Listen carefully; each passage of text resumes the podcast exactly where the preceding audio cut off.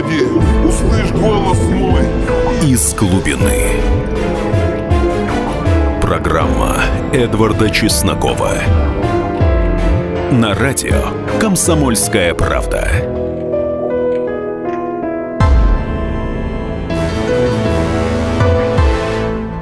Здравствуйте, люди! Последнее время на просторах интернета и даже вне его сильно обострились споры о правах лиц, о гражданских свободах. Дескать, в Екатеринбурге задержали подростка, ловившего покемонов. Потом, правда, выяснилось, что не подростка и не за покемонов, а за что-то другое. Но, тем не менее, где же больше свободы? В России или на Западе? В Рунете или в его зарубежных сегментах?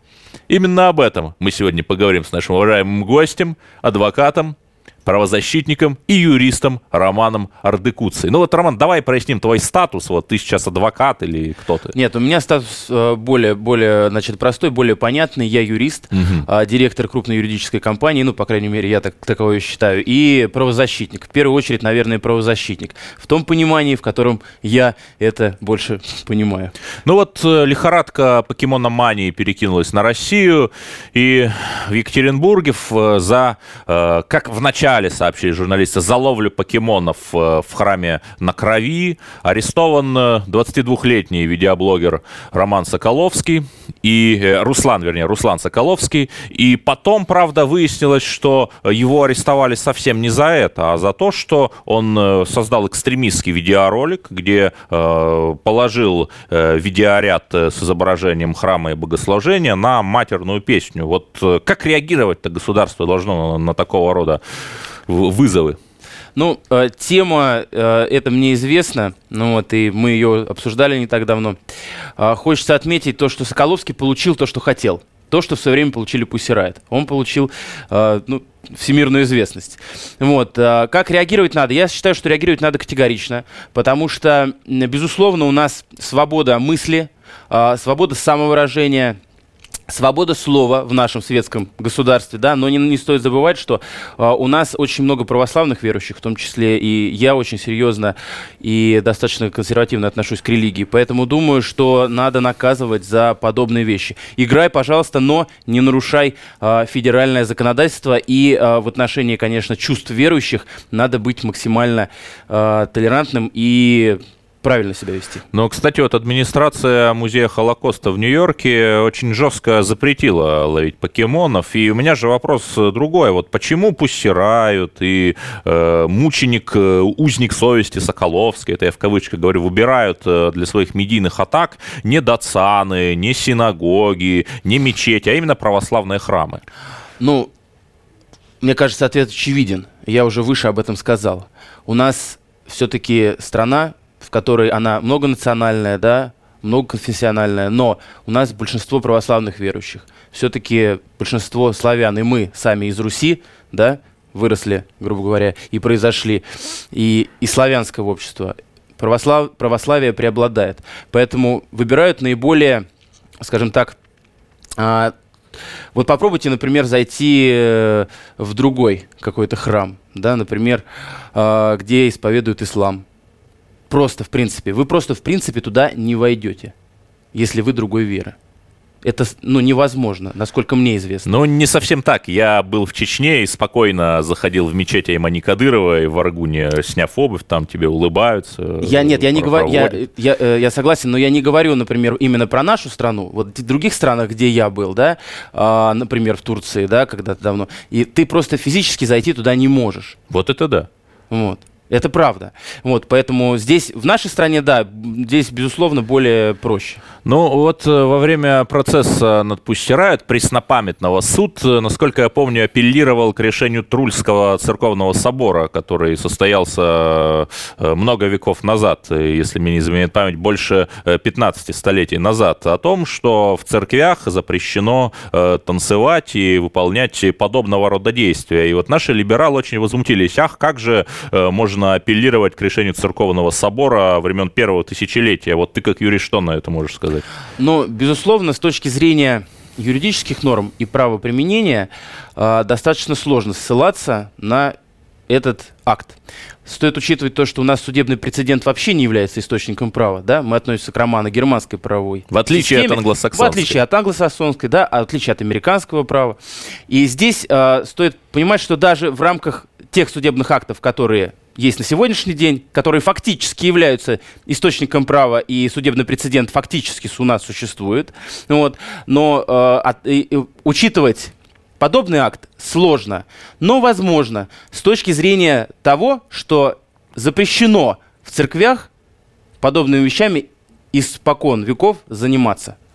Ну ладно, оставим э, в покое этого несчастного ловца покемонов, который и не несчастный, и не ловец, а скорее всего, это, С конечно... тех блогов, э, которые да, я видел, э, видеоблогов, он не То несчастный. есть, скорее, то есть, скорее всего, человек-то прекрасно понимает, э, о чем он э, говорит и что он делает. Я, например, видел фотографии его видеостудии, где он производит свои ролики. Там очень много весьма дорогого оборудования, и вопрос в том, а на какие деньги он их покупает. Но э, давай все-таки оставим э, эту тему сейчас в стороне. Э, другая тема. Международное право. Вот э, э, очень большие ведутся споры относительно того, нужно ли России признавать верховенство международного права над национальным или наоборот. Вот ты-то как юрист, как полагаешь? Я думаю, что все-таки национальное право. Здесь больше во мне будет сейчас говорить патриотизм. Ну, Да? говори как есть. Да, все-таки национальное право первостепенно. И есть действительно акты международные, международного права. Есть э, документы, которые были нами ратифицированы, но э, стоит учитывать то, что есть национальный интерес. И для меня лично он главенствует. Ну, скажем так, и как для юриста, и как для общественно-политического деятеля, в первую очередь. И если действительно какой-то международный акт мы ратифицировали, мы его исполняем, и как некоторые другие страны не отказываемся от исполнения, ты знаешь, что в истории, но в новейшей истории тоже такое было и не раз. Вот, и я считаю, что Конечно, надо учитывать в первую очередь национальные интересы, но не отказываться от исполнения тех обязательств, которые были даны в рамках международного права.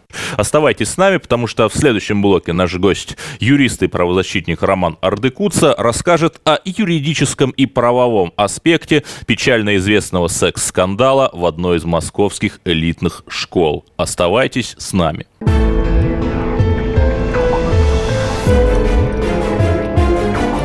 Программа Эдварда Чеснокова «Из глубины». Каждую субботу с 16 до 17 часов на радиостанции «Комсомольская правда» я, Леонид Альшанский, почетный адвокат России, веду передачу «Народный адвокат» и отвечаю на ваши вопросы по проблемам административного права, ГАИ, таможенник, пограничник, гражданского права, дачной амнистии, земельных отношений, обманы страховых компаний. Обо всем этом вы услышите в наших передачах каждую субботу с 16 до 17 часов. Из глубины взываю к тебе, Господи. Господи, услышь голос мой. «Из глубины». Программа Эдварда Чеснокова. На радио «Комсомольская правда».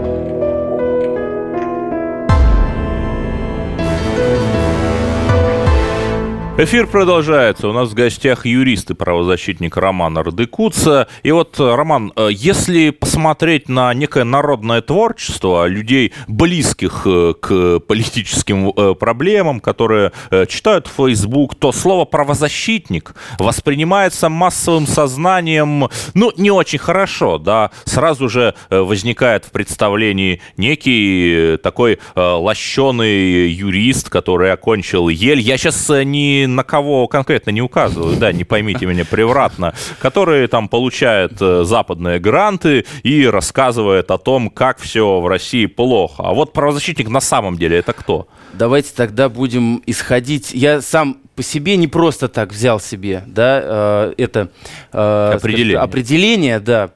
По какой причине объясню? Я отношусь к этому немного иначе определению, чем относятся многие другие, и чем воспринимает это общество. К термину целом. правозащитник. Да, именно к термину и дефиниции. Что такая правозащитная деятельность? Что такое правозащитная деятельность? Что такое правозащитник в общем понимании, Да, как вот это давай советских выясним. времен? Это общественный деятель, который защищает права конкретных физических лиц или конкретных организаций, как правило, от должностных лиц, либо от органов государственной власти. И это понимание, которое сформировалось с советских времен и на сегодняшний день в Российской Федерации. Это же, кстати, определение у нас находится и в Википедии, как ни Мгм. странно. А на самом деле? Что для меня? На самом деле, примерно так это и выглядит, примерно так это и есть. И правильно ты сказал, что да, действительно, многие правозащитные организации получают гранты европейские, там, так далее. но ко мне, например, это никакого отношения не имеет Ты не иностранный агент. Я не иностранный агент, у меня нет, нет общественной организации, которая получает гранты в принципе, и мне это как бы не нужно, потому что защита прав интересов граждан, она может быть бесплатной, да, и, грубо говоря, от меня не убудет того, что я буду большинство дел брать, да, не беря за это деньги, делать это безвозмездно. Для меня правозащитная деятельность исходит из двух слов русского языка. Право, защита. Мгм. Правозащитник, защитник прав. Защитник прав граждан, защитник прав юридических лиц, да. Именно защита прав в суде, в госорганах, на переговорах. Ну хорошо, вот кому Везде. конкретно, кому конкретно ты помог, например? Мне просто интересно. Кому конкретно я помог в плане э, именно правозащитной Да, ну деятельности? вот то, о чем ты говоришь У сейчас. меня сотни клиентов. Ну, например. Например, э, дела, связанные с семейным законодательством, дела, связанные с наследственным законодательством, дела, связанные Нет, с ну давай вот, банковским. нет, давай Что? поговорим. Я, мы- я не хочу, чтобы мы сейчас пиарили Романа Не, не, мы не пиарим, просто Да. мне рассказать конкретную историю. Ну вот надо. конкретная история, когда права человека были нарушены. Хорошо.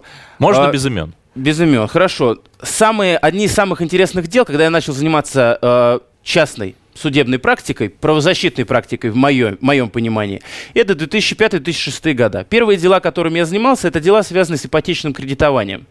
Когда я защищал интересы физических лиц перед банками, в частности, перед банком Уралсиб.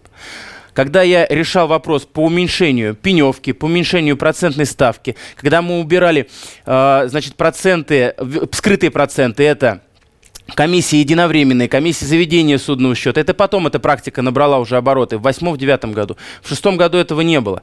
И тогда я добив- добился э, результата для нескольких владимирских, в частности, семей, очень хорошего результата.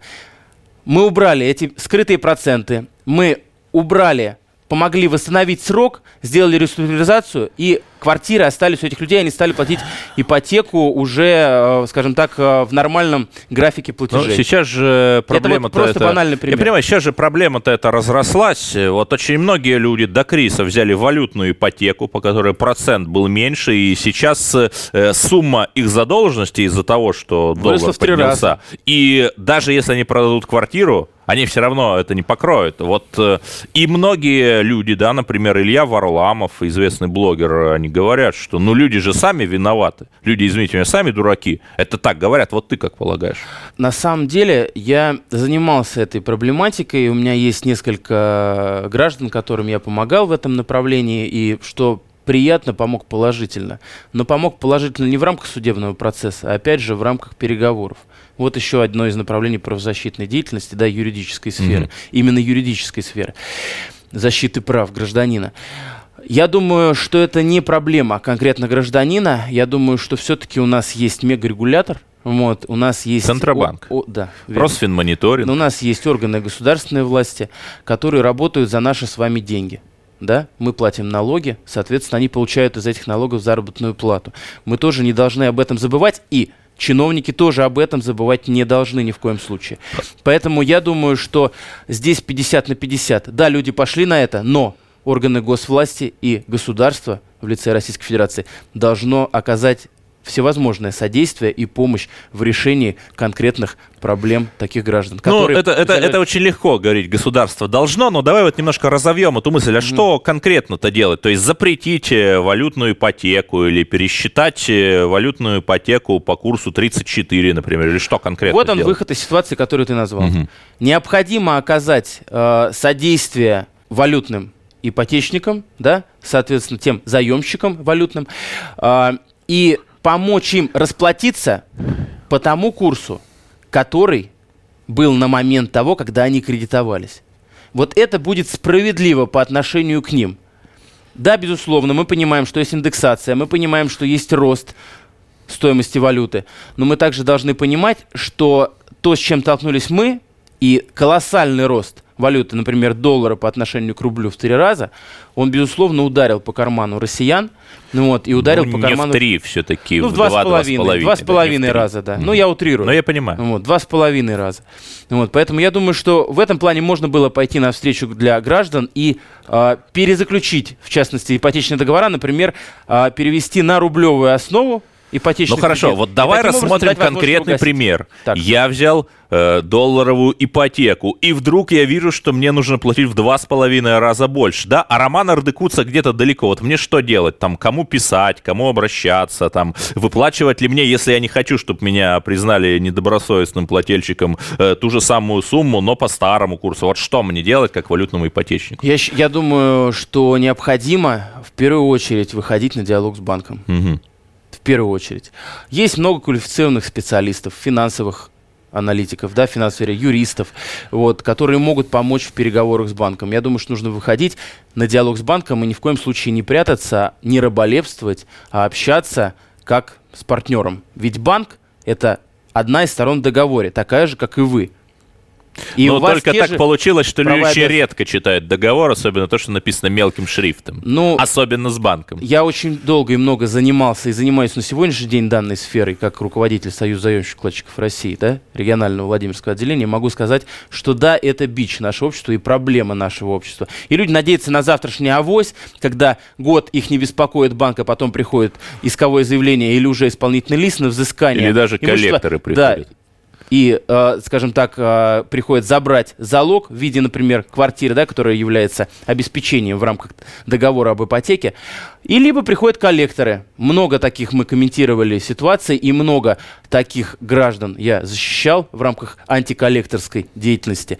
Ну вот, это, конечно, очень печально. Ну вот про антиколлекторскую деятельность давай чуть позже поговорим. Вот все-таки не могу не пройти мимо скандала в 57-й московской школе. Я напомню эту историю. Э, Екатерина Кронгаус, либеральная и рукопожатнейшая журналистка, написала у себя на Фейсбуке о том, что один из учителей вступал в интимное отношение со своими несовершеннолетними ученицами. Разразился ужасающий скандал, и те же самые либералы, которые вчера стояли с э, Екатериной Крангаус на Болотной площади вместе, требуя свержения злочинной влады, как на нее они страшно накинулись. Вот, Роман, как юрист, э, насколько сложно доказать такого рода преступления, э, которые, очевидно, что происходили много лет назад?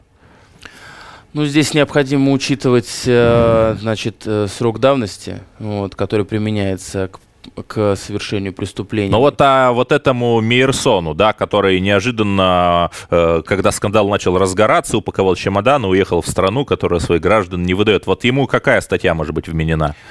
В зависимости от того, какие действия. Мгм. Возможно, это значит, э, насильственные действия в отношении несовершеннолетних. Вот, возможно, развратные действия, возможно, действия сексуального характера. То есть там несколько норм несколько санкций. Вот, поэтому здесь, безусловно, ну, если... Но это если относится он- к тяжким преступлениям. Да, безусловно. Мгм. Но все-таки вот э, что делать-то? Вот Ну, есть вот конкретный в его, случай. его- в его конкретном случае, в той ситуации, если его уличили, какой, как, ск- сколько лет прошло э, примерно? Но те, э, как это, простите за мой цинизм, кейсы, о которых говорится, они имели место в нулевые, то есть, ну, не меньше 10 лет прошло. Ну, понятно, да, уже немало времени. Но тот поступок, который он совершил после того, как это все выяснилось, я, как э, человек, который все-таки находится на защите семьи, да, материнства и детства, как, в частности, помощник полномочного ребенка по Владимирской области, хочу сказать, что э, не очень я одобряю его шаг, а все-таки надо было остаться в стране и не то, что пойти на гильотину, да, а все-таки принять наказание, то, которое он заслуживает. Поэтому необходимо было остаться в стране и принять то наказание, которое он заслуживает. Мгм. Да? То есть, соответственно, если реально он его заслуживает, если реально наказание есть, если есть состав преступления, если есть деяние, которое он действительно совершил, то из этого тогда и будет вытекать та санкция, которая будет... Ну хорошо, а вот здесь скорее вопрос-то не к адвокату, а к психологу. А вот что делать родителям? Да, которые узнали, что вот э, их дети, которые сейчас уже выросли, подверглись или могли подвергнуться такого э, рода напасти? Знаете, это очень ответственный совет, наверное, который можно дать. Безусловно, я сочувствую, соболезную тому, что произошло. Хочется отметить из практики, что большинство девушек, девочек, э, которых насилуют, как правило, это не афишируют, и очень много, очень много дел. Не то, что не возбуждается, да, уголовных дел, а даже заявление не подается в случае насилия, чтобы не было слухов, чтобы не распространять информацию в тех городах, где вот эти девочки и девушки живут, женщины.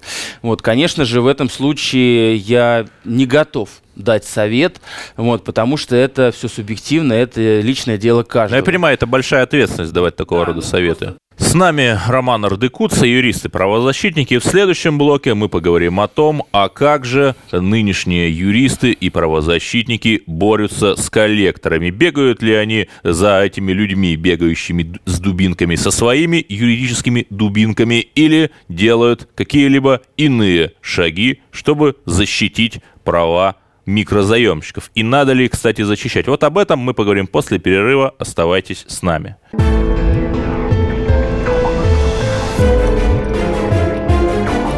Программа Эдварда Чеснокова «Из глубины».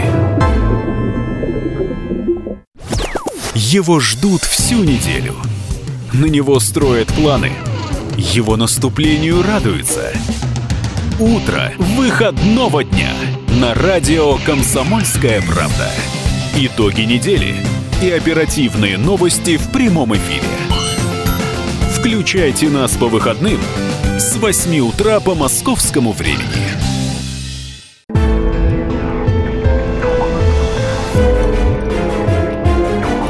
Программа Эдварда Чеснокова «Из глубины».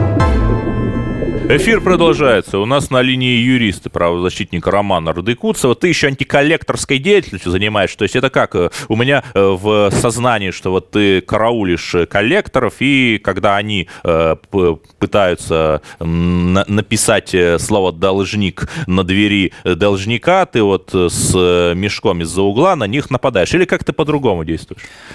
А, нет, действуем мы совершенно иначе. А, что есть коллекторская деятельность? Надо исходить из этого. Закон, кстати, есть? Да.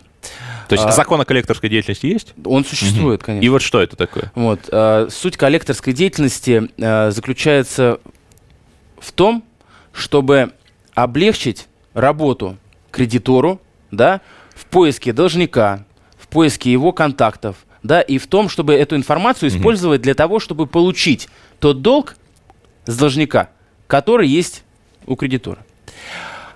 У нас же в стране, да, это выглядит немного иначе, к сожалению. Немножко в духе И- дикого капитализма.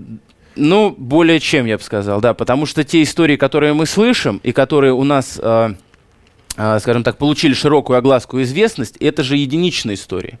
Вот, многие истории мы не знаем по поводу того, как отбираются денежные средства, каким да, там образом... в Челябинской области коллекторы закошмарили единственный телефон больницы, где работала санитарка, взявшая микрозайм. И в итоге люди просто в больницу не смогли звониться. И это еще самый такой вегетарианский случай. Это, скажем так, да, самый простой и самый легкий случай, да, о котором мы можем говорить.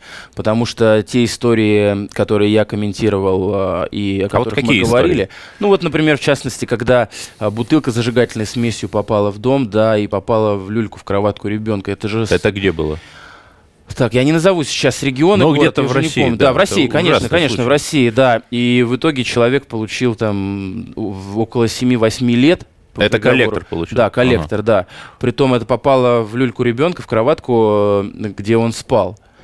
Ну, Хорошо. ребенок получил э, страшные травмы, а его дедушка был должен сумму небольшую совершенно, там, до 20 тысяч рублей, причем которую он заплатил, но кредитор, кредитор, значит, э, эту информацию не выложил, грубо говоря, в сеть. Э, Но не интернет, да. уведомил коллектор. Не то, что не уведомил коллектора. Коллектор фактически не работал с кредитором, у него не было каких-то специальных договоров. Он просто-напросто находил информацию по должникам и сам уже с них выбивал эти деньги. Вот это да. Вот, эта история, конечно, она Хорошо, является ярким а примером. Вот у коллекторов не только у тех, о которых ты сказал, вот когда они на это идут, у них что, э, от ощущения власти съехала крыша, что они уже такими себя царьками Беспре- Это беспредел. Понимаете, в чем проблема у нас в стране? А, бездействие. Зачастую бездействие органов полиции. Я могу продемонстрировать, например, бейсбольную биту. Я могу продемонстрировать пистолет Макарова, например, ПМ. Или да? массогабаритную Или револьвер- копию. Да, да, да, да, да. Или револьвер, или там копию АК-47, да, автомат Калашникова. что? Ну вот. И это безнаказуемо. Я же, ну, держу я биту в руке, например, позвонил я в дверь тебе. Держу я в руке биту. Вот Роста, так ростом, да, представил. 2 метра, лысый. И говорю, Эдвард, где 20 рублей, которые ты занял? Три недели назад обещал отдать. На Слушай, у тебя день. явно есть таланты работы коллектором. То есть, И? а, и что? Я же просто спросил, грубо говоря, тебя. Я просто спросил, да? Я не бил тебя этой битой и так далее. За это ты пойдешь, ты пойдешь в полицию, напишешь заявление о том, что тебе угрожают убийством. Но, по сути, да? угроз, угрозы Да, да, да, да. Будешь говорить о 119 статье Уголовного кодекса. Нанесение тяжкого вреда здоровью, об угрозе нанесения тяжкого вреда здоровью. Но фактически угрозы не было. Хорошо, даже если реальная угроза будет, да, он тебе скажет, я сейчас тебе голову проломлю битой. Ты пойдешь, напишешь заявление, что тебе скажут органы полиции? Ну вы же в долг брали. Конечно. И вот скажут. начиная с 2007 года, уже почти 10 лет, когда это только начиналось и зарождалось, да, уже на серьезном уровне, вот эта псевдоколлекторская деятельность, вот с этим боролись мы каким образом? Обращаясь в органы полиции, обращаясь в прокуратуру, обращаясь в органы следствия, к другим правоприменителям. И иногда они действительно реагировали, выходили на место, брали объяснения, иногда даже возбуждали уголовные дела. Но возбуждали их только после того, когда реальное было причинение вреда здоровью. Вот это Не за угрозы. да, вот это вот а, самое печальное. Если бы, вот, кстати, тот мужчина, дедушка того малолетнего ребенка, в люльку которого попала а, зажигательной смесью, вот эта вот бутылка, он обращался более трех раз в органы полиции. Все ему разы говорили, ну вы же брали в долг, правильно? Когда ему звонили, угрожали ему, приходили к нему, караулили его. Ну вот. И, соответственно, отказывали в возбуждении уголовного дела. Вот когда мы заставим органы полиции работать за те деньги, которые, кстати, мы им платим, я уже говорил об этом выше, да, то в таком случае у нас общество станет лучше. Но мы заставить их не можем. Должно что-то измениться в сознании сотрудников полиции. И та политика государства, которая сейчас проводится в плане повышения заработных плат и так далее. Да, я думаю, она... переаттестации Переаттестация, да. Я думаю, что она в крайней степени верная, правильная. Ну хорошо, вот и давай все-таки реально. вернемся к коллекторам, да? Вот э, были случаи-то людей, которым вы реально помогли? По коллекторской деятельности, безусловно. Но, опять же, как ни странно, в рамках переговоров.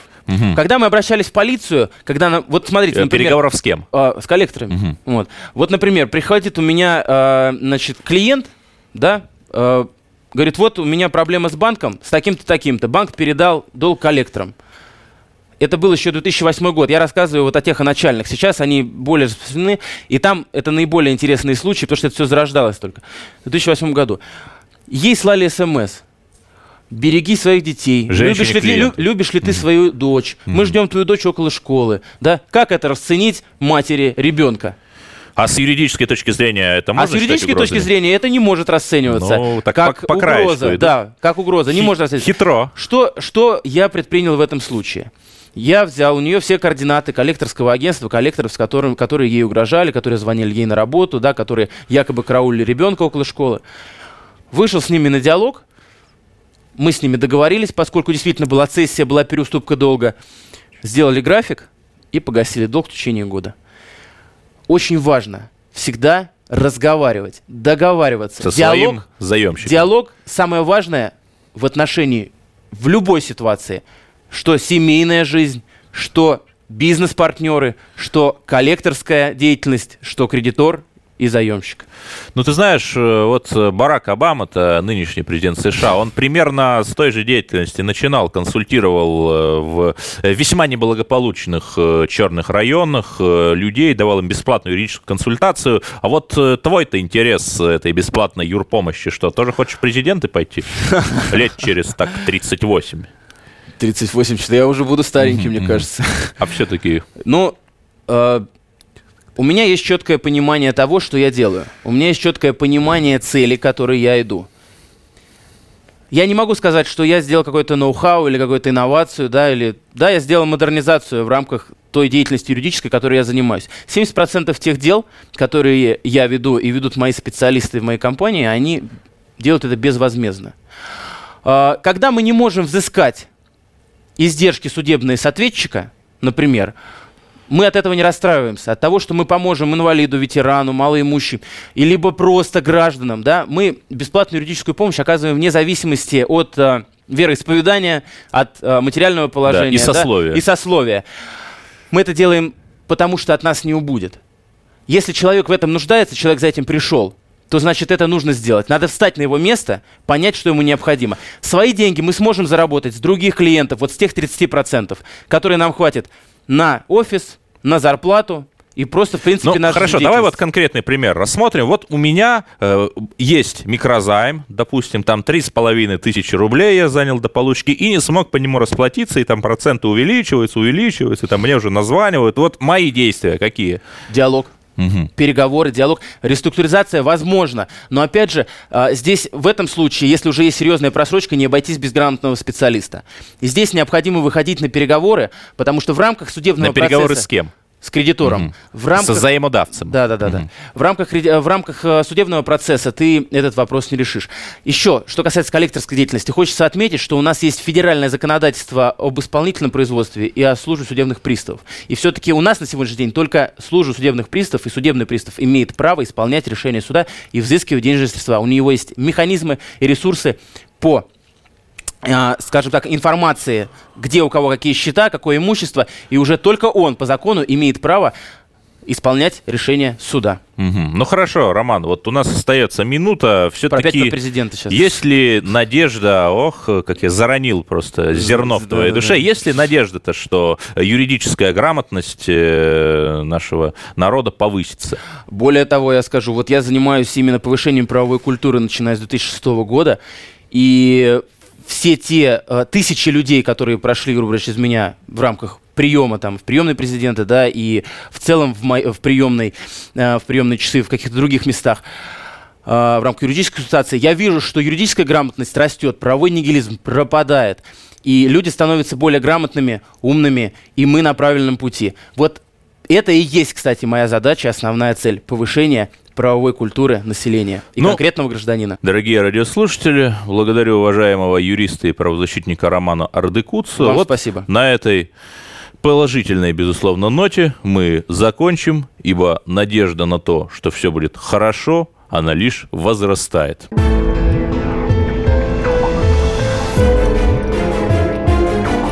Программа Эдварда Чеснокова «Из глубины». Мы живем в горячее время. Войны, падение режимов, исчезновение стран. Предсказать заранее такое невозможно. Но увидеть, как на наших глазах меняется мир, реально. Путевые заметки нашего спецкора Дарьи Асламовой. Программу «Горячие точки». Слушайте по средам в 20.05 на радио «Комсомольская правда».